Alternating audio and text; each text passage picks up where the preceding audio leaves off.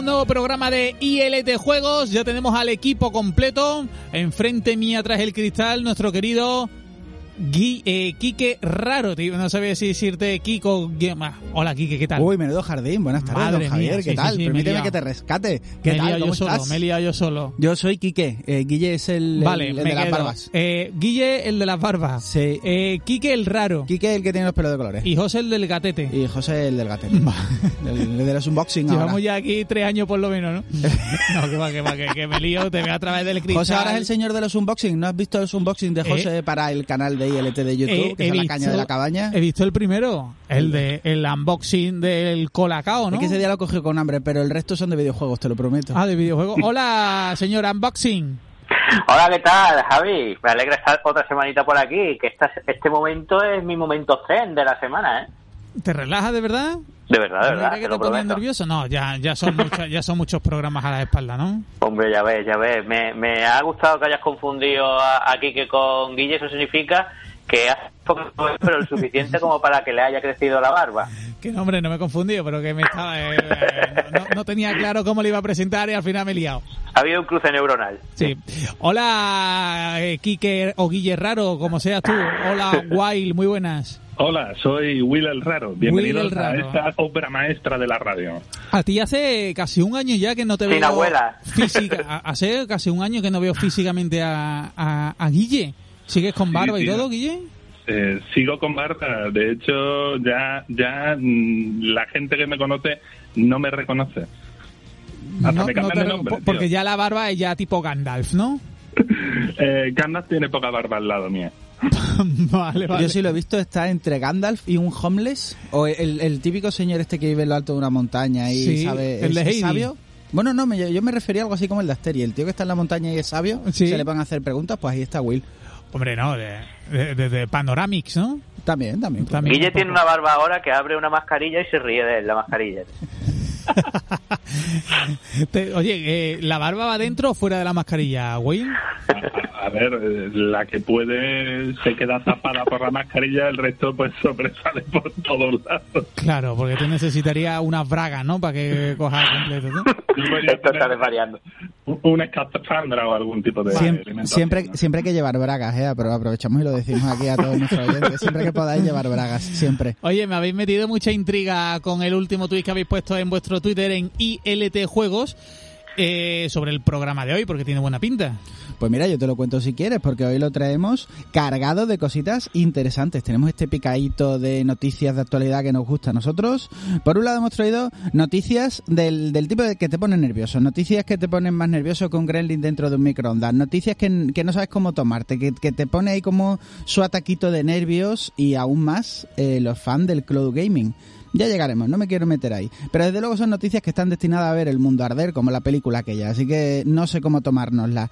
Y luego eh, hemos querido sumarnos y poner encima de la mesa eh, a este, este mini debatito que estamos últimamente leyendo en redes sociales acerca de la piratería en el mundo del videojuego. Que si es buena, que si es mala, de qué se trata. Y como hay mucho ruido, nosotros hemos querido eso, ponerlo encima de la mesa y dar nuestra perspectiva. Y creo que te va a gustar, Javier, así que cuando quieras le damos. Seguro, pues soy todo Pero- oídos. Pero tengo que decir que antes de dar paso a Guille que empiece con estas noticias, te voy a dar la oportunidad, Quique, de que vuelvas a mencionar de Last of Us porque está sonando, está sonando mucho. Yo lo iba a dejar un poco implícito porque yo no sé cómo, cómo es todavía de oficial. Esta mañana hemos leído que el gran Pedro Pascal, lo he dicho bien, eh, yo siempre lo llamo Pedro Pascual, como la leche, pero Pedro Sí, Pascal yo también. va a hacer de Joel, de Joel en la adaptación de HBO, si no recuerdo mal, de The Last of Us. Aunque ayer decían que era un, un actor de color y estamos un poco como, bueno, bien, no pasa nada, está un poco quemado, pero bien.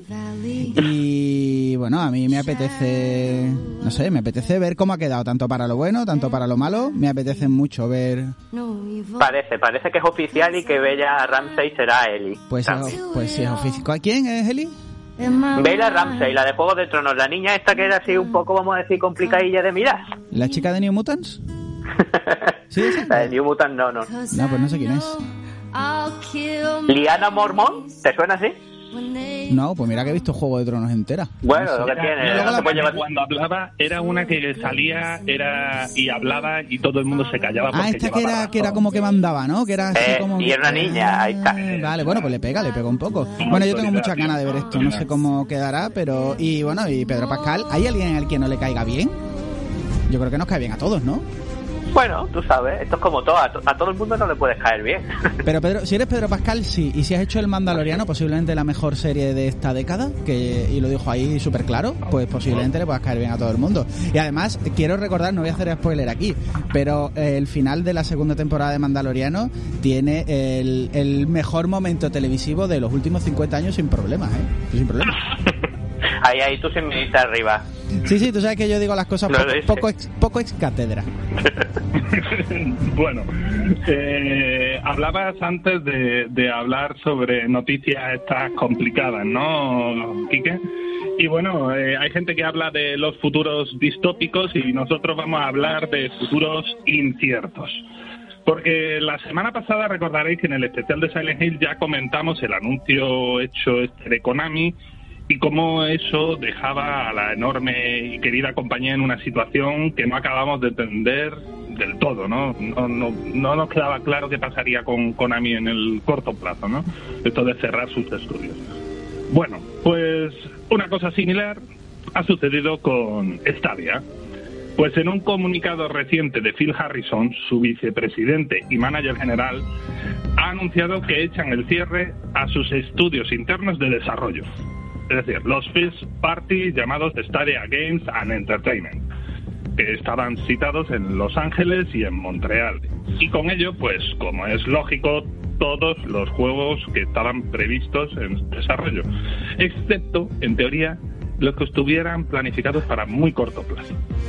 Y esto lleva de la mano, como es lógico, la salida de la compañía también de la directiva Jay Raymond, pues se ocupaba precisamente de la estrategia de desarrollo de los first party en Stadia.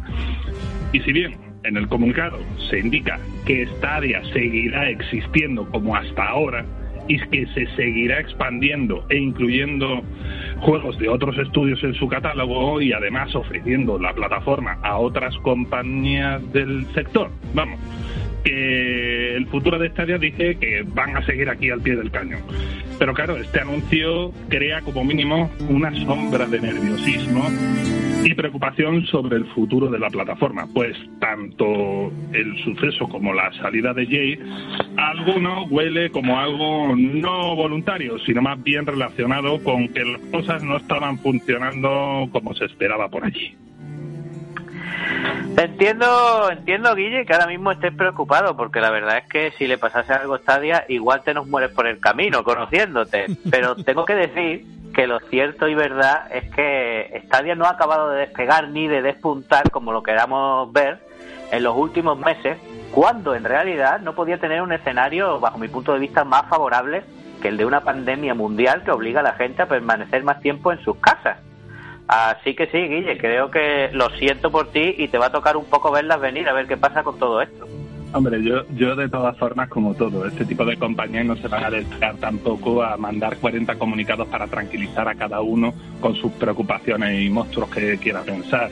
Evidentemente, pues Stadia irá demostrando si está aquí de- para quedarse y demás con el tiempo, cuando pasen los años. Recordemos que eh, a Microsoft también cuando se lanzó con la primera Xbox también tuvo sus cosillas y bueno, pues este tipo de cosas mm, nos ha resultado raro, sin duda. Y bueno, pues eh, a ver, a ver, a ver por dónde va el camino aquí.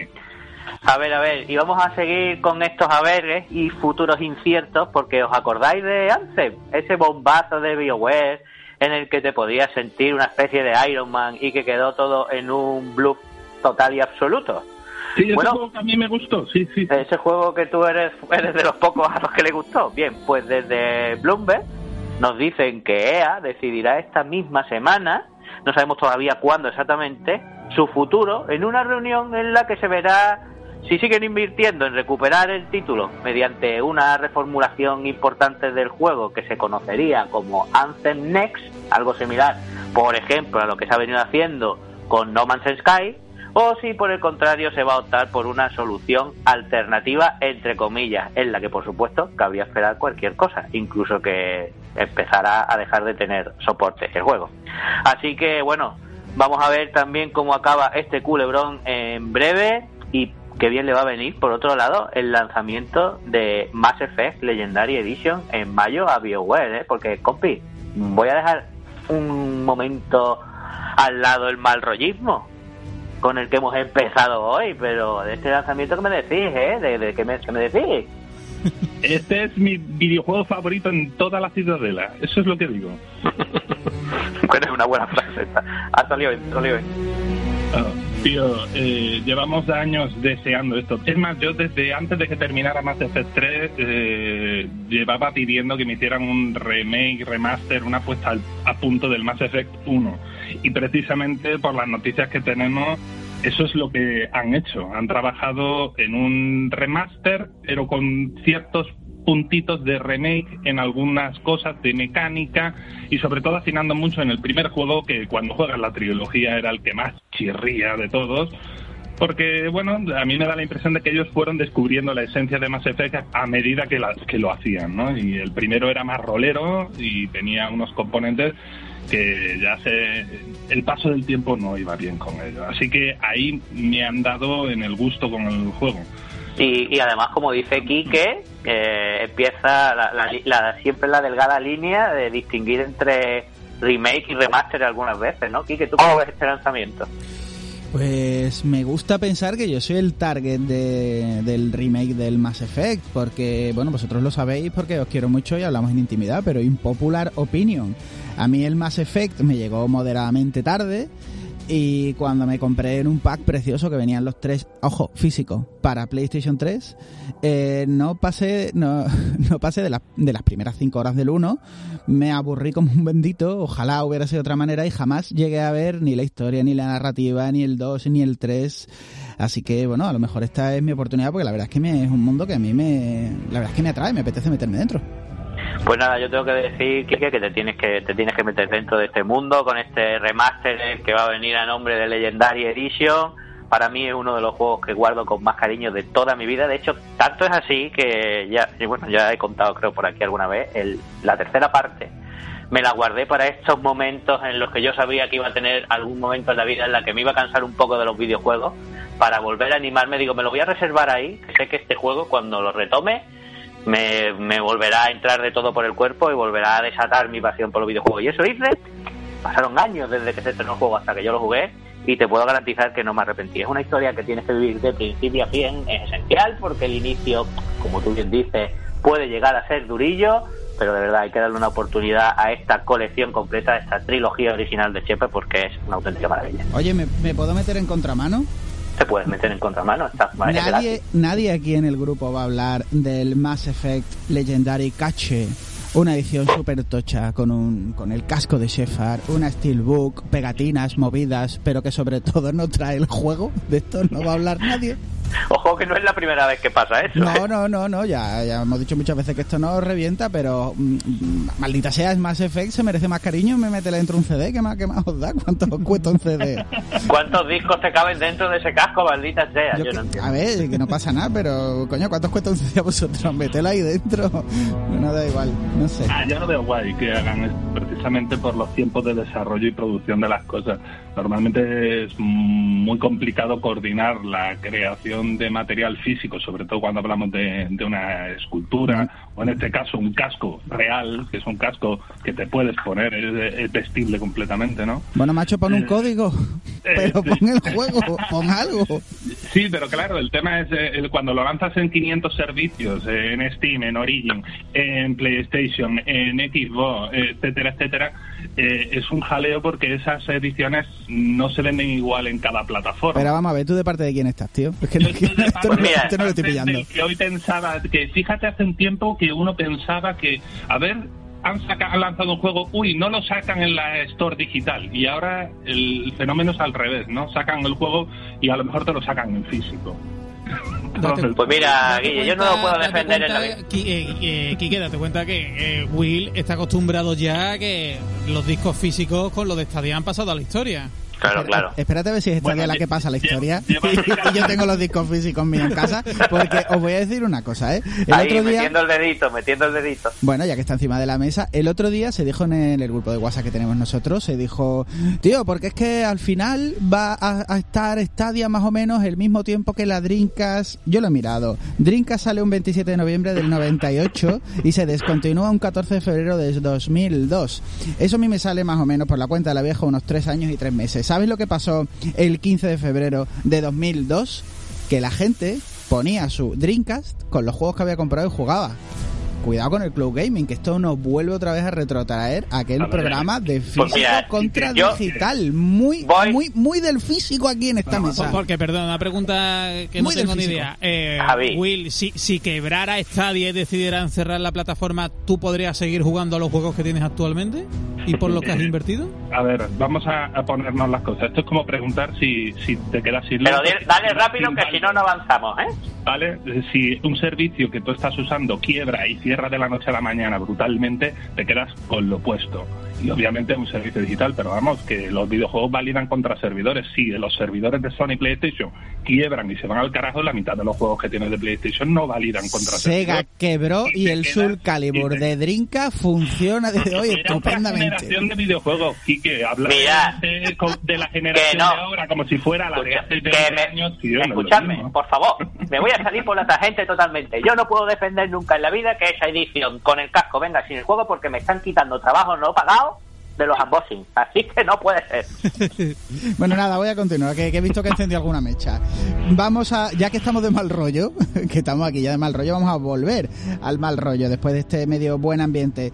Porque hace unos días Thomas Mauler, o Thomas Muller, que es el director de Moon Studio, que es eh, el estudio detrás de los que son muy buenos, de los formidables Ori and the Blind, and the For- and the Blind Forest, y de su secuela And the Whale of the Waves, que me cuesta decir Whale of the Waves, me cuesta muchísimo. Cargó muy fuerte este chiquillo, cargó muy fuerte sobre eh, algunos estudios y figuras de la industria, llamándolos literalmente vendedores de aceite de serpiente, más o menos traducido, que viene a ser lo que aquí conocemos de toda la vida como el famoso vendehumos de toda la vida de Dios. Y citó como ejemplo pues a los grandes vendehumos, citó a Peter Molyneux, que decía que ha sido un experto durante años en este arte y no se equivocaba. Eh, cito también a Sin Murray, el, el chico de Hello Games, que nos prometió el oro y el moro para su No Man's Sky y era algo muy distinto de lo que realmente nos llegó en su salida, ojo, que luego sí. Con Sen se le notaba especialmente molesto porque decía, claro, ahí se veía el, el- el pico, ¿no? El picote. Eh, decía que el humeante No Man's Sky, el, el humo de No Man's Sky, le había quitado alguna portada a Ori en su día y eso lo tenía ahí guardado en su corazoncito con regomello. Y remató ya para rematar todo este mal rollo con las declaraciones que decía que CD Projekt Red indicando que habían seguido sus mismos pasos con Cyberpunk 2077. No nos vamos a meter otra vez en lo que ha sido y lo que no ha sido eh, Cyberpunk. Thomas ha matizado sus palabras unos días después, pues lo habrá pensado, lo cogería ahí medio encalentonado, y ha indicado O que... te lo habrán hecho pensar, Quique, o que la, o- o la habrán sentado en una habitación muy pequeña para leer la cartilla y ha indicado, hombre, que le falló el tono, que lo que quería decir era otra cosa, ¿no? Que en realidad él no quiere dañar a nadie, sino poner de manifiesto, pues, problemas actuales que tenemos en la industria del videojuego. A ver, en nuestra opinión, si bien este hombre llevaba razón en lo que decía, porque ese humo que comenta realmente ha existido, y si nos ponemos a hablar de humo, mm, ojo, no nos podemos olvidar de nuestro vendehumo favorito, ya sabéis, Kojima, Hideo Kojima, Sam Hideo Kojima, que maravilla de vendedor de humo y creador de juegos. Y quizás, bueno, eh, su error, el de este hombre, eh, ha sido no separar este hype, este hype, ¿no? Del marketing que hacen estas figuras con sus obras, porque sí, Molinex era experto en crear expectación y algunos pues de sus títulos quedaron en nada, pero a sus espaldas tiene también titulazos, titulazos como Popoulos, Powermonger, Ojo, Javi, que sí, que de verdad que este juego existió en 1990. El Syndicate, el Den Park, el Dungeon Keeper, el Den Hospital, aunque en ese no intervino directamente porque estaba con Dungeon Keeper, el Black and White o el queridísimo Fable. Will, yo, yo no sé si me vas a permitir, por favor, que te interrumpa, pero yo no sé, ya que estamos aquí de mal rollo, me vas a permitir que barra para casa y te diga que Kojima es un señor que tiene un marketing muy loco, pero yo no sé si lo considero vende humos. Este tío, casi todo lo que a mí me ha prometido, lo que pasa es que me ha prometido cosas que son ridículas. ¿eh? Metal Gear Bueno, es verdad, allí nos dijo que tendríamos 2.000 millones de Snake en pantalla y luego él dice que la Play 2 no, no lo hacía. Pero yo el, concepto de vende humo se lo veo más a Molineux porque todavía estoy recordando el tráiler a que me parece que se, el, ¿cómo se llama aquel juego? El Milo, ¿no? Donde nos prometía que podríamos cuidar de un niño virtual y se veía con muchísima poca vergüenza pasándole como un folio por encima del televisor y el niño lo cogía. Eso sí es vende humo. En plan, tengo una tecnología que no vais a ver nunca, que esto es, es muy loco. Yo creo que ahí haría una separación, ¿eh? Y, que se el plumerillo un poco en tu amor por, por, ¿eh? Por eso le he dicho que vamos a barrer para casa y que nos vamos a poner de mal rollo. Yo soy el primero que dice que soy un fanboy, pero yo diría que, que Kojima es un genio del marketing loco, absurdo, enloquecido, absolutamente chalado y lunático. Todo eso te lo voy a comprar, pero a mí casi todo lo que me ha vendido Kojima, si no lo echaban de, de Konami porque me prometió un juego de miedo, me lo ha ido dando. Me lo ha ido dando. Un juego completo, ¿no? Las cosas que me prometió Fable, eh, perdón, Molineus para los Fable, que por cierto me parecen juegos fantásticos, donde la nuez se iba a caer y se iba a conservar en el suelo durante muchos años y muchos años después volveríamos en esa misma partida para que la nuez viéramos cómo se había transformado un árbol. Todo eso en 360, mire caballero, eh, se ha venido usted un poco arriba, ¿eh? Tiene usted demasiados traumas de marketing, chico. Muchos traumas. Bueno, yo quería separar, ya está. Usted yo a Moliné, siempre que hablaba decía, para, ya está hablando, pero yo desconectaba de sus tonterías y me quedaba con ¿qué juego va a salir? Y ¿Alguien se, nunca me he sentido ¿Alguien se creyó lo de la nuez? Lo de la nuez en 360, que íbamos a volver muchos años en plan, eh, la 360. La pregunta más importante es, ¿se lo llegaría a creer él? Imagino que sí. Que había ahí un montón de gente sentado mirándose en plan, la 360 no hace eso, precioso. Esto no, no funciona así. ¿Alguien le ha explicado cómo funciona la consola este tío? Bueno, que te eh, eh, bueno, estábamos hablando de eso, que, que aquí tenemos a Molinex, que, que bueno, que recordemos que es padre de algunas obras maestras del videojuego históricas, además, ¿no?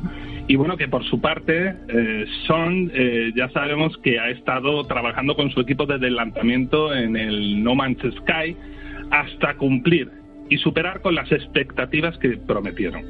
Porque en la salida no pudieron y bueno, yo aquí digo que eh, de Kojima ya hemos hablado en este poquito, así que como ya hicimos su propio especial, mejor si queréis saber más de Kojima y lo que sentimos por aquí, os remito a ese programa especial que hicimos. Así que nada, como conclusión, desde este programa vuestro ILT entendemos que el marketing siempre va a tener, van a existir estos intentos de vendernos algo y en ocasiones poniéndolo como mucho mejor de lo que realmente es. Pero volvemos a traer una reflexión que ya lanzamos cuando hablamos de la movida del cyberpunk. Y es que igual toca mirar lo, de esto de mirar los ombligos de todos los implicados en la cadena de producción de un videojuego, a fin de que se crea algún tipo de control para que los juegos se lancen al mercado cumpliendo ojo, unos mínimos de calidad y exigencia. Te lo compro totalmente, Guille, ya lo sabes. Que por cierto, hablando de Cyberpunk y CD Projekt, vaya rachita que llevan, porque bueno, está en boca de todos que han sufrido un ataque de ransomware y que les han secuestrado datos de algunos equipos y bueno, vamos a ver hasta dónde llega la magnitud de todo esto, porque de entrada pagar un rescate de ransomware a los hackers no es la estrategia más recomendada. Y eso lo digo yo que soy informático y he asistido a un montón de cursos de ciberseguridad. Si tú le das lo que piden, posiblemente luego no te den lo que tú quieres, sino que te pidan más. Entonces lo que hay que hacer es más bien llorar. Y de hecho yo creo que ya están llorando un poco por, por allí, por CD Projekt, porque ya han publicado muestras del código fuente de Gwen este juego de cartitas que tienen ellos. Y están ya diciendo por ahí que el código de Cyberpunk e incluso de una versión que no se lleva a lanzar de Witcher 3 igual se pone en subasta pronto. Así que, en fin, la racha de estos señores no para, no para de ir hacia abajo, la verdad. Cuesta abajo sin freno. Y bueno, vamos a acabar estas noticias incendiarias con otra más, claro. Y es que en los últimos días, Andrews desarrollador de Terraria, ha estallado contra Google. Andrew ha explotado porque dice que hace unos días Google le cerró su cuenta de Google y por consiguiente todos sus servicios asociados como Gmail, el contenido de YouTube, los ficheros de Drive, un montón de compras y compras caras en Google Play, etcétera, etcétera. Eh, a pesar de que él dice que no ha hecho nada para violar las normas, pero sobre todo está tremendamente indignado porque dice que lleva tres semanas intentando recuperar su cuenta con el soporte y ya ha tirado la toalla, se ha dado por vencido, pero no sin antes decir por Twitter con Google que con Google su relación se puede dar por absolutamente quemada y por consiguiente que cancela el desarrollo de Terraria que estaba previsto para Stadia. Así que, boom, bombazo. La verdad es que lo que le ha pasado a este señor es algo que hoy en día le puede pasar a cualquiera. Y yo no sé cuál será la relación de mis compis con el tema de los soportes de las tecnológicas hoy en día, pero la mía es horrible. He tenido problemas con PlayStation que parece que te atienden monos y que no te van a solucionar nada, o por lo menos conmigo no lo han hecho. He tenido problemas con Microsoft, que no soy capaz de canjear los juegos de que me dan con el gol, mm, no soy capaz de canjear muchos de ellos y no me han dado solución. Y he tenido problemas recientemente con Nintendo, que quiero cambiar un dato de mi cuenta y me dicen que no lo pueden hacer por la política de privacidad de Nintendo, cuando la política de privacidad de Nintendo justamente te dice que tú puedes, como es lógico porque lo dice la LOPD española, rectificar tus datos. Así que tengo problemas con todo. Yo no sé vosotros cómo habréis escapado con ellos, pero yo mal. yo he tenido alguna que otra incidencia, pero normalmente siempre he conseguido solventarla de manera relativamente satisfactoria. Lo que sigue el caso de este desarrollador, de Andrew Spins, el desarrollador de Terraria, que recordemos que Terraria, aunque es un juego indie, es un juego indie de mucho éxito, eh, este, este caso, yo a mí no he tratado de buscarme, eh, porque yo recuerdo que a otro estudio le pasó algo similar, que en su cuenta de desarrollador, pues tuvieron, se, la, se acabaron quedándose fuera eh, es decir, sin control de su cuenta. Y tuvieron que, bueno, resolver el problema profesionalmente, que es, bueno, pues se crea otra cuenta y se publica desde la otra cuenta, tío. Es lo que hace la gente en, todo el mundo, ¿no? Es lo que hace cualquier desarrollador en este tipo de problemas. Para empezar, ¿no? Pero bueno, este, como es lógico, ya, ya, ya con el paso cruzado yo entiendo muy bien que los mande a tomar viento, vamos. Bueno, yo es que lo que creo que le pasa en su caso no es que, vamos, el daño ha sido a su persona, es decir, perdido contenido suyo y ha llegado un momento en el que ha dicho, pues ahora aquí por juego, ¿no? Es decir, tú me haces sufrir, yo te hago sufrir a ti. Ahí te quedas, ¿sabes? Sí, pero vamos, Google va a llorar un montón por las bajas, por las, ¿qué? Por eh, las cuatro ventas que tenga de Terraria, yo qué sé. Yo creo, Will. Me corto un pie para. Porque yo creo, que, para contigo. yo creo, Will, que la diferencia de Andrew es que tú estás buscando como soluciones en plan, bueno, me puedo crear otra cuenta de desarrollador tal. Eh, yo lo que entiendo de esta noticia es que este señor ya no tenía ganas de solucionar nada. Este señor lo que quería es ver el mundo arder y punto. En plan, no sé cómo te puedo fastidiar, pero de momento no hay estadia para ti, no hay juego para estadia, ¿no? Y, es, y, y debes decir que creo que por lo menos los tres que hacemos este programa, todos en algún momento nos hemos sentido así. Bueno, a mí me suena un poco a pataleta, ¿eh? también te lo digo. Tú puedes llevar tus, movidas y mucho más si es de manera personal, ¿eh? Pues tú denuncias, pues tú subes, pues tú bajas, no sé qué. Pero no sé, yo veo esto y digo, este chico, este chico qué edad tiene. no sé. Es mi impresión. Bueno, chicos, ¿qué, ¿qué hacemos? ¿Nos damos caña con, con lo de la piratería o qué? A mí me parece estupendo. ¿Os parece si empezamos con un comentario que nos han puesto en Twitter? siempre es interesante, ¿no? Sí, sí, sí, me gusta, me gusta. Y es que nos han dicho, nos dice por ahí Juanma, que su Twitter es GiroJMCS. ¿Hablaréis del equipo de sevillanos que craqueaban juegos en la PS1? Juraría recordar que los CD antiguos de mi padre y en uno de los juegos ponía presentado por Sevillano. Ahí creo mm, que bueno que podemos hilar dos cosas, ¿no? Primero vuestra relación en Sevilla con la piratería, porque yo no soy de aquí. Entonces, yo soy un infiltradillo y no he vivido esa parte. Vaya recogida de cable, ¿no? yo, no soy de aquí, yo no soy de aquí. Usted de aquí, caballero, no, ya. ¿verdad? No, puedo hablar, no puedo hablar de mi experiencia, de esa experiencia que cuenta él de la PlayStation 1 aquí en Sevilla porque no vivía aquí. Entonces, no puedo contarla, la tenéis que contar vosotros. Y por otro lado, pues creo que no está de más recordar lo que pensamos sobre el tema de la piratería en PlayStation. ¿Que, que empiezas, Kiki, tú, por ejemplo? A mí me gustaba, sí, sí, yo empiezo, por supuesto. A mí me gustaría eh, enganchar a don Javier y usarlo como grupo de control antes de que nosotros, porque yo creo que su opinión creo que puede dictar un poco de la que tenemos nosotros a priori y me gustaría usarlo de control. Don Javier, ¿usted qué opina? ¿Qué piensa de la piratería? ¿La ha usado? ¿Lo usó? ¿La usa actualmente en videojuegos? ¿eh? La, ya prescrito, ¿no? Ya, pero todo eso ha prescrito ya. Sí, está todo prescrito. La he usado, la he usado. Sí, y usted, usted piensa que eso es mal, que le viene muy mal. ¿Usted piensa que la, es, es de esos que piensas que la Play 1 triunfó gracias a la piratería o, o había algún factor más? Concretamente, eh, es que a mí me piratearon la Wii. Ah, Entonces, eh, realmente no fue un... Eran otros tiempos también, ¿eh? Eh, Yo no estaba tan concienciado y tampoco tuve yo un, un- un diálogo interior para saber si era bueno o malo. A mí me dijo un amigo, dame 20 euros que yo te la pirateo. Que esto es más barato que ir al corte inglés. Efectivamente. Y dije, bueno, a ver, me estás dando la opción de poderme descargar los juegos gratis y no gastarme 60 euros en un juego. Entonces no lo pensé demasiado.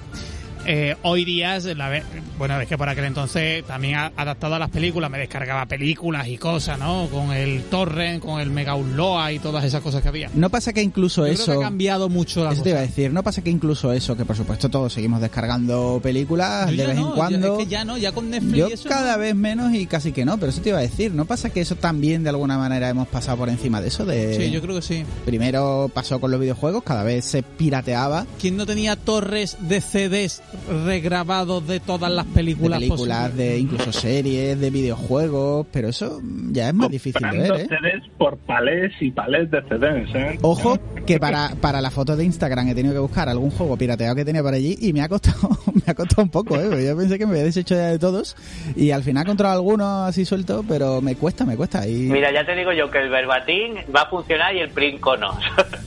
seguro. te lo garantizo. Bueno, Guille, ¿y tú? Cuéntanos esas experiencias que tú tenías, porque yo sé que tú has tenido alguna experiencia con el tema de el mercado, entre comillas, sevillano de, de discos de, estos- de dudosa procedencia, ¿no? El mundo de la dudosa procedencia para mí se remonta a los años del Spectrum, tío. Eh, tío, es que eh, el tema de copiar juegos ha estado en el mundo de los ordenadores personales de siempre, siempre ha estado fácil relativamente y por eso de ahí los famosos sistemas anticopia, etcétera, etcétera. Y claro, mm, yo me doy cuenta de la evolución como consumidor, ¿no? En aquel entonces la mitad un chaval, imagínate yo con eh, con el Spectrum que tenía yo cuando tenía el Spectrum, nueve años, diez años, pues yo qué sé, llegaba el hermano mayor de algún amigo y te le dabas una cinta, te la copiaba y demás. ¿Y de dónde había salido la cinta que tenía el hermano mayor de tu amigo? Pues había salido de un lugar llamado eh, la Alameda de Hércules. Eh, allí en el Mercadillos vendían de todo, de todo. todo Te vendían la cinta y el boli. te y después ya eso, con el tiempo pa- pasamos de las cintas a los discos y a mí me resultaría, yo quer- querría aprovechar lo mítico que nos resultó en aquel momento cuando ya empezamos a tener los CDs, porque ojo que los juegos pasaron relativamente rápido de ocupar un disquete a ocupar 10, 14 discos y esto era un problema, ¿no? Y, y de repente pues aparece el CD-ROM y, tíos, te vendían recopilatorios de juegos El Cyberdemon, ¿eh? El Cyberdemon, por ejemplo, y, y muchos más que hubo. El- creo que había uno que se llamaba Totem, puede ser. Eh, Sí, sí, el Totem, el Totem. eh, yo que sé, había un montón de, de- de gente que se curraba unos recopilatorios rollo Sega All Stars, ¿sabes? Es decir, te metían allí a algunos juegos y algunos encima de esos que ni siquiera habían llegado a ser publicados en España, que eso también eh, es otro detalle curioso. Así fue como cayó entre mis manos, por ejemplo, un juego que, que, que, bueno, que el, el Star Wars de Super Nintendo también tuvo una versión para PC y contra eh, ese pues me lo jugué en el PC de esa manera tan tan tan curiosa no y ahora como consumidor desde entonces yo ya no, no vuelvo a tener discos ni nada, no sé, el mundo ha cambiado mucho a mí como consumidor, debe ser eso del poder adquisitivo y la comodidad que te da tener las comunidades virtuales, el tema de, de- el Steam. Creo que para mí el, el cambio de paradigma lo tuve yo con Steam. Por- bueno, no lo hemos dicho antes de que se nos olvide, Quique. La piratería, ya lo hemos dicho otra vez en ILT, pero lo vamos a recalcar. ¿La piratería fue acaso la razón del triunfo de PlayStation? Pues, pues me parece una pregunta interesante. De hecho, eh, hace poco hubo cierto ruido en redes y, y el Funs, Mar Royan, que nos gusta a todos mucho, hizo un vídeo donde yo creo que lo explicaba mejor que lo podemos explicar nosotros. Yo entiendo que haya gente, eh, a lo mejor un poco más neófita, un poco menos puesta, que entienda que eso es así y posiblemente dentro de su pequeño mundo, de su pequeño barrio, de sus amigos, puede ser que tuviera cierta verdad, yo no lo dudo. Pero yo creo que a día de hoy hay razones más que de sobras, nada más que te pones un poquito a estudiar sobre el tema. Yo creo que también hablamos también de eso en, la retrospectiva. Eh, lo fácil que era hacer con las herramientas que daba Sony un juego para Play 1, lo barato que salía comparado con echarlos en otros sitios, cómo primero se creaban para la, Play 1 y luego para, para otros ports como Sega Saturn o Nintendo 64. Eh, eh, eso lo que hacía es que tenía un catálogo súper potente en un momento determinado y también era muy barato comparado a los CDs que costaban 7.000, 8.000 pesetas de la época frente a los cartuchos de Nintendo 64 de 12.000, 13.000, 15.000 y 16.000 pesetas. Eran muchísimos factores, eh, una cantidad de exclusivos, una cantidad de sagas. Estoy pensando en Metal Gear porque siempre pienso en Metal Gear, pero estoy pensando en Resident Evil, estoy pensando precisamente en Silent Hill, que hablamos la semana pasada. Una cantidad brutal, brutal, brutal de sagas nuevas, de IPs nuevas. Eh, se convirtió en la consola que todo el mundo quería decir que eso tiene que ver la piratería. De hecho, yo sí creo que tiene que ver la piratería porque muchos de nosotros estuvimos eh, jugando a juegos que jamás podríamos haber jugado y que luego al final más tarde casi todos nos compramos. Yo creo que eso es otra ah, manera de entenderlo. Ahora vamos a llegar ahí. sí, sí, sí, me estoy, me estoy adelantando un poco, es cierto. Pero eh, yo creo que aquel que diga que el éxito de la primera PlayStation de Sony se debió única y exclusivamente a la piratería porque era más barata, yo creo que tendría que leer alguna cosilla por ahí, creo yo. Bueno, es que ya de entrada eso es sentirnos, eh, sentirnos el, ojo del mundo y, somos un pequeño pulito en el mundo, ¿no? En el resto del mundo pasaba otra cosa totalmente diferente y yo voy a recalcar ahí otra cosita más que me parece importante en el tiempo de PlayStation y es que tuvieron un marketing excelente, excelente. Eh, vamos a pasar, a pasar, si te parece, Kike, a lo que tú ya has dejado una pincelada. Eh, ¿Realmente la piratería es dañina o puede llegar a ser en ciertos casos beneficiosa, ¿no? Mm. Porque claro, yo creo que ahí entra un factor importante en ese tema y es el daño instantáneo frente a realmente eh, lo que se produce cuando dejas pasar el tiempo y pones las cosas en perspectiva. Evidentemente el daño instantáneo es brutal, es innegable. Le estás haciendo, estás como robándole directamente al artista y todas las personas que trabajan en producir y crear ese juego. Y sin el cómo. ¿Cómo? Y sin el cómo también. y sin el cómo, claro. Haciendo un fraude, claro. Sí, no, Javier. Perdona, perdona, José, termina, que cree que habéis terminado.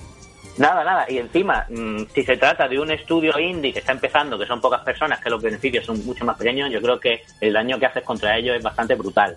¿No? Pero ¿qué pasa con cosas, situaciones como las que tú has comentado, ¿no? Por ejemplo, nosotros en su día no teníamos eh, poder adquisitivo para comprar juegos y pirateábamos a mansalva. Yo lo reconozco humildemente, pirateaba juegos de Play como si no hubiera mañana. Y a día de hoy, eso hace, y, lo, y hablo por mí, lógicamente esto no habrá pasado con todas las personas, pero si pasa conmigo, pasa contigo entendido, Quique también, significa que puede pasar con más gente. A día de hoy, yo estoy seguro de que consumo más videojuegos gracias a que en su día pirateé y conocí estos títulos. Estoy muy seguro, por mi parte, de, que eso es así. Entonces, mm, yo creo que hay una parte ahí de, efecto positivo que lógicamente no puedo poner los números en la mesa y creo que siempre será muchísimo mayor el daño que se le hace frente a este, este efecto que estoy comentando, pero creo que existe, creo que existe y que hay que también ponerlo encima de la mesa. Es más, yo en mi caso tengo uno más incluido yo todos estos juegos que, que pirateé en su día o, que directamente emulaba o que yo disfrutaba de alguna otra manera, intento a día de hoy que tengo poder adquisitivo para comprarlos, coger y comprar mi licencia. Por ejemplo, recientemente acabamos de comprar Kike y yo el Samurai Shadow Neo Geo Collection. Ese juego casi seguro que no lo voy ni a tocar en mi PlayStation, pero yo me siento con el deber de pagarle a los que hicieron ese juego por las horas de diversión que me han dado la redención del pirata estás describiendo, ¿eh? que entiendo que no todo el mundo hará eso. No entiendo que no todo el mundo lo hará, pero entiendo también que hay gente que lo hará. Es curioso. Sí, no, no, perdona, Will, venga, dale, dale. Ah, no, que, digo que es curioso eh, el efecto. Mm, tenemos un tiempo limitado que podemos dedicar a jugar videojuegos. Y en aquella época era tan fácil copiarte juegos que a veces gastabas más tiempo eh, obteniendo, almacenando, gestionando, copiando poseyendo sencillamente juegos que, que, jugando. Me refiero que era descomunal la cantidad de tiempo que se podía dedicar y de recursos, porque había que comprarse pues la grabadora, todo lo que necesitaras para aquello, ¿no? Eh, porque tú tenías en tu casa un set de pirateo, ¿no? Yo y cualquiera que tuviera una grabadora de CD. esto, era lo, más frecuente. Bueno, es que estaba al alcance de todas las manos. Una grabadora era relativamente barata. O sea, no... Sí, sí. Y, y, además, en cuanto a alguien, el primero que la tenía era el, del que todos abusaban. Es decir, eh, el ordenador de esa persona acababa siendo un producto de, de, copia, ¿no? Tú eres el amigo que yo siempre hubiera querido tener en aquella época. correcto, correcto. Hay un poco de eso. Pero también es cierto que, que yo mm, siempre he entendido la diferencia entre los juegos que, que consumiría y los que no. Y hay juegos que yo sé que ocurrió la excepción, alguno que otro, que, que me sorprendió y jamás me hubiera acercado a ese juego si hubiera tenido que comprarlo eh, yo qué sé, la realidad de, ese tipo de, cosas de consumo son muy bestias. Y a mí, a mí personalmente me parece fuerte pensar en el daño que se le puede hacer a, trabajos eso como a los desarrolladores, a los estudios. A, mí me, llama la atención que hasta estudios muy grandes el efecto de la piratería fue muy negativo. Eh, es muy sonado que, por ejemplo, en el caso de Crisis, un juego que, que tuvo un éxito y una repercusión muy grande, el desarrollador se, se quejaba muy amargamente, el Seba Yerli, eh, el CEO ¿no? en su momento, se quejaba amargamente de, haber elegido una exclusividad solo en PC porque en PC la piratería era, en el momento del lanzamiento de Crisis, bestial, unas cifras de pirateo bestiales. Y decía que hubieran ganado muchísimo más dinero si también el juego hubiera salido en consolas. De hecho, eso, ese tipo de pensamiento fue lo que hizo que la franquicia variara de, rumbo, ¿no? Pero fijaos que ese tipo de el alcance de la piratería y el daño que puede hacer en retraer consumidores que normalmente a lo mejor si se hubieran acercado a un título como ese, que era súper atractivo, era espectacular, ¿no? pues no lo consumieron. Y ese detalle, pues claro, nunca no vamos a, tener el mundo en el que no existió la piratería, ¿no? Y entonces no vamos a poder comparar qué cifra fue real o cuál no, ¿no? Pero yo por ahí a veces dices, joder, joder, qué complicado esto. Voy, ya he recuperarlo un poco tarde, pero bueno, voy a dar un paso, dice Will, que hay datos que no, que no tenemos y que nunca podremos saber cómo se hubiera ido, pero vivimos en la era de la información y quiero poner encima de la mesa una cosa que si no recuerdo mal, ya dijimos en aquella retrospectiva. Eh, tenemos datos, hay cosas que sí tenemos. Posiblemente las dos consolas o dos de las consolas más pirateadas de la historia posiblemente sean, como todos sabréis, PlayStation 1 y PlayStation 2. Posiblemente la Wii esté por ahí a la zaga, pero son posiblemente de las dos consolas más pirateadas. Si esto fuera tan verdad tendríamos unos números de ventas de consolas brutales y no tendríamos tantos números de venta con juegos, pero recordad que aparte de que por supuesto la Play 2 es eh, la consola que más ventas como consola, como, como aparato físico ha tenido jamás, eh, los datos de venta de los juegos, los números de ventas tanto de la Play 1 como de la Play 2 son muy, muy, muy brutos y en ningún momento se ven afectados por la piratería, al menos en números y al menos a principio. Eh, la relación de consolas en la calle, juegos en la calle, es enorme y mucho más grande, por ejemplo, que consolas que eran más difíciles de piratear en su época, pues, ¿qué te digo yo? Como Nintendo 64 o lo que sea. Así que esos números sí los tenemos. Si fuera tanto así, eh, los juegos habrían vendido muchísimo menos. Mirad las listas de los juegos más vendidos de Play 1 y Play 2, son barbaridades. Pero lo, lo, de la piratería, perdona, es algo eh, a nivel global o es que en España somos un poquito piratas con todas esas cosas y nos gusta mucho? Quizás las dos. En su momento fue bastante global, pero de la manera que explotó aquí y en muchos países de Europa y posiblemente de Latinoamérica, eh, pues esas cosas, pues esos problemas no lo tenían en Japón, desde luego. A ver, resulta normal porque cuando algo es de éxito, hay una correlación entre el éxito y la probabilidad de estar pirateado y ser muy pirateado. Algo que tiene mucho éxito es muy pirateado. Juego de Tronos se veía muchísimo más fuera de HBO de la plataforma que dentro de la plataforma de HBO. Eh, todo ese tipo de cosas es una correlación y es una corroboración del éxito Lo que no tenemos es el dato de en qué medida eso impacta. Dinero, claro que se hace. La Sí, sí, correcto, es correcto. En, en qué medida Claro. puede ser negativo o no, eso es lo que no podemos. No existe el mundo en el que no existo, existió esa piratería. Pero- Entonces, claro, pero- no podemos calificarlo. Pero Will acaba de tocar ahí un punto. hay un montón. Will acaba de tocar ahí un punto importante. Eh, hay parte, bueno, vamos a hacer aquí apología de la piratería, ni vamos a vendernos, ni vamos a lavarnos las caras diciendo que es lo mejor del, del mundo y es mejor y me toca la tostadora. Pero hay cosas buenas, hay cosas positivas y tú has puesto el ejemplo de, de Juego de Tronos. Desde luego sirve para poner algo encima de la mesa y sirve para tenerlo de actualidad y sirve para ver qué impacto tiene. Hay gente que, que, por ejemplo, yo HBO no lo compré hasta el final de Juego de Tronos, todo me lo vi pirata, digamos, y cuando llegó el final, pues yo lo quería estar y quería estar al día, con lo cual puede incluso, y volvemos a repetirnos, incentivar ventas futuras. Oye, una, Yo- una pregunta rápida, perdona José, sí, porque quiero también que me la responda sin, sin abrir un debate porque tampoco hay tiempo. ¿Creéis Venga. que el tema de la piratería, eh, al igual que se dijo con la música y con el cine, y creo que se han adaptado, el cine ahora alquilar o ver una película no es ni mucho menos tan caro como antes, ahora hay las plataformas que se pagan, bueno, pues entre Pues- cuatro personas 15 euros. ¿Creéis que eh, al igual que se ha hecho autocrítica con el cine y la música y se han bajado los precios de los discos y se ha aportado algo diferente al consumidor, el problema que había con, con, Pues mira, con Javi, los juegos es eso?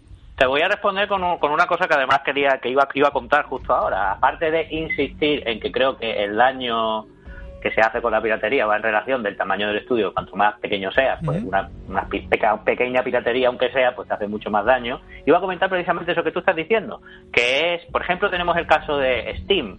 Steam surge cuando la piratería en PC, como ha dicho Guille, era brutalísima.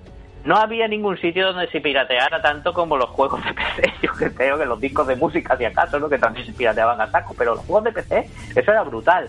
Nace Steam, que te vende los juegos digitales, y a la gente ya le quita el problema de encima de que ahora el juego no está parcheado, porque no me han sacado el crack para el parche, o me tengo que buscar un crack que a lo mejor tiene un virus. Le quita ese problema de encima, le pone las cosas fáciles y sobre todo lo hace haciendo ofertas de derribo que a día de hoy siguen, ofertas muy importantes en el tema de los digitales. Y consigue, bueno, bueno, reduce muchísimo, no ha acabado con la piratería en PC, pero la ha reducido muchísimo, muchísimo, muchísimo. Así que eso creo que responde en parte a lo que tú dices. Sí, sí, se adapta, el mercado se adapta a esto. De hecho, ha conseguido eso, bajar los números muchísimo.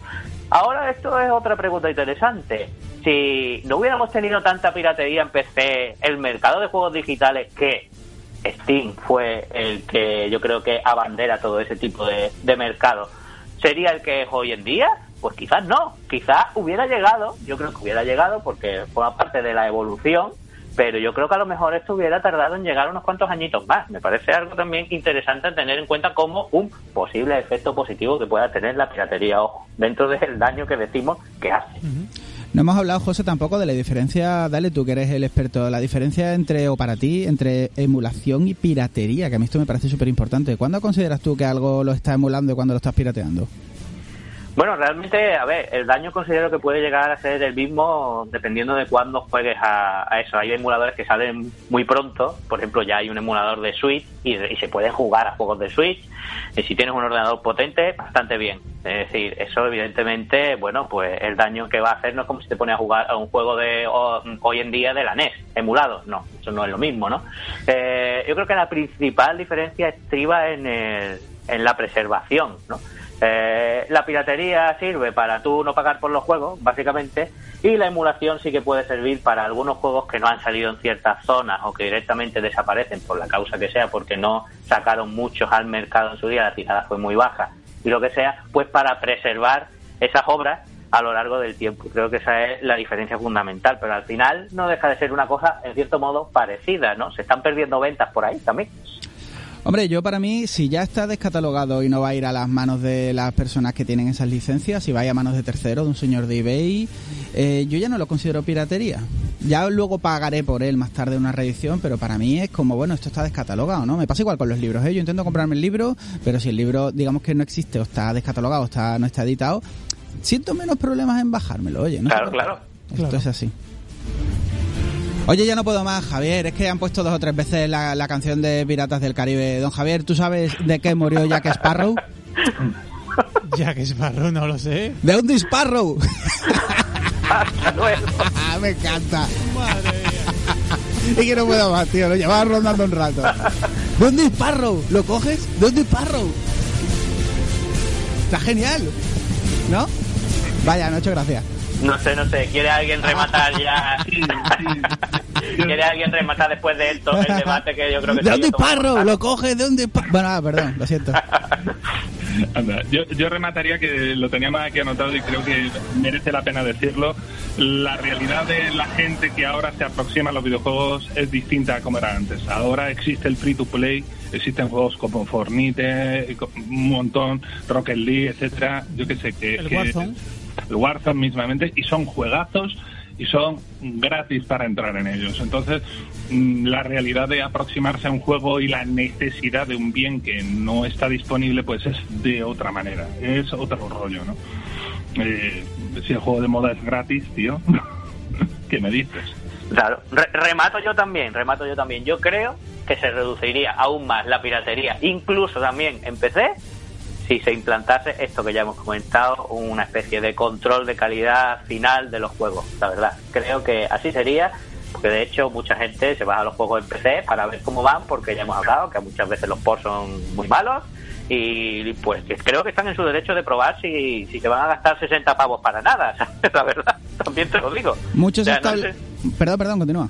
No sé si en su derecho, pero creo que por lo menos es una práctica que si depende tu bolsillo de ello, igual igual es recomendable. Si tuvieran ese mínimo control de calidad, tú ya irías a tiro hecho, sabrías que vas a invertir bien tu dinero y te comprarías el juego del tirón. Yo creo que eso también influiría para bien en reducir la piratería. Te dejo, Kike. Mucho se está hablando de la piratería y ya con eso remato porque no sé más chistes de piratas del Caribe. Mucho se está hablando de piratería y poco se está hablando del Game Pass. Que mi chica ve juegos precintados en casa y me dice, ¿esto qué es? ¿Por qué te has comprado esto? Y yo, es que lo juego en el Game Pass. ¿Y por qué pagas por él otra vez? Es que quiero pagar por él. Y si y que ya me ha pasado dos o tres veces que se me ha ido del Game Pass algo que tenía como con ganas y no me ha dado tiempo de jugarlo. Y es que si se va, pues lo tengo aquí. Así que piratería me hace comprar juegos, pero Game Pass me está haciendo comprar juegos también. Ojo con esto que al final la, la solución siempre es la misma, yo gastando pasta. Pagas doble, Kike. Buf. Esa era la idea de Microsoft. Javi, ¿rematas tú? Lo, bueno, yo hasta aquí, ¿no? no digo por si quieres aportar una nota final. Mm, Yo, yo es que he cogido ahora lo de Sparrow, ¿sabes? Nadie tiene, nadie tiene por ahí el anuncio aquel. Vaya por Dios. Nadie tiene por ahí el anuncio aquel que salía en la tele de la Play 1 de la piratería Matatujeros, que era muy bonito, así con una canción triste, ¿os acordáis? Era un, una persona humana que iba a un cementerio y estaba en la tumba de Solid Snake, de Lara Cross, de Crash Bandicoot, con una canción triste. ¿Nadie le tiene una mano? ¿Solo me acuerdo yo? Eso, No, no, yo me acuerdo, yo me creo que eso es un cierre fantástico del programa de hoy, ¿no? La piratería mata tus eso es cierto. Bueno, y la risa enlatada, ¿qué pasa con la risa enlatada? Este es esto quieto, don Javier. Ya no tiene gracia. No has puesto usted la risa enlatada cuando era. No la ponga ahora, por favor. Estaba intentando ponerme melancólico y nostálgico. Mira, así no se puede. Es humor moderno, risas a destiempo. Nada, ¿no? paso, ya está. Me Es que niego, me escuchando rindo. por Twitch. Bueno, eh, aquí lo dejamos, ¿no? Hasta que hemos llegado a dado de sí el tema de la piratería. Y bueno, si quiere la audiencia participar y dar su opinión en redes sociales ILT Juegos. eh, para participar, por ejemplo, en Twitter, para seguirles, estar al día y debatir con ellos sobre, por ejemplo, el tema que nos planteaban hoy, la piratería en los videojuegos. Hasta aquí lo dejamos este programa junto con los anteriores. Se puede escuchar en las diferentes plataformas de podcast, jun- junto, por ejemplo, en YouTube, a los unboxing que hace Josinista. Quique Raro, hasta la semana que viene. Hasta la semana que viene, bonito. Wild, adiós. Adiós. Dile adiós al gatete, hasta la semana que viene, José. Adiós, don Javier. Yo y el Colacao te decimos hasta la semana que viene.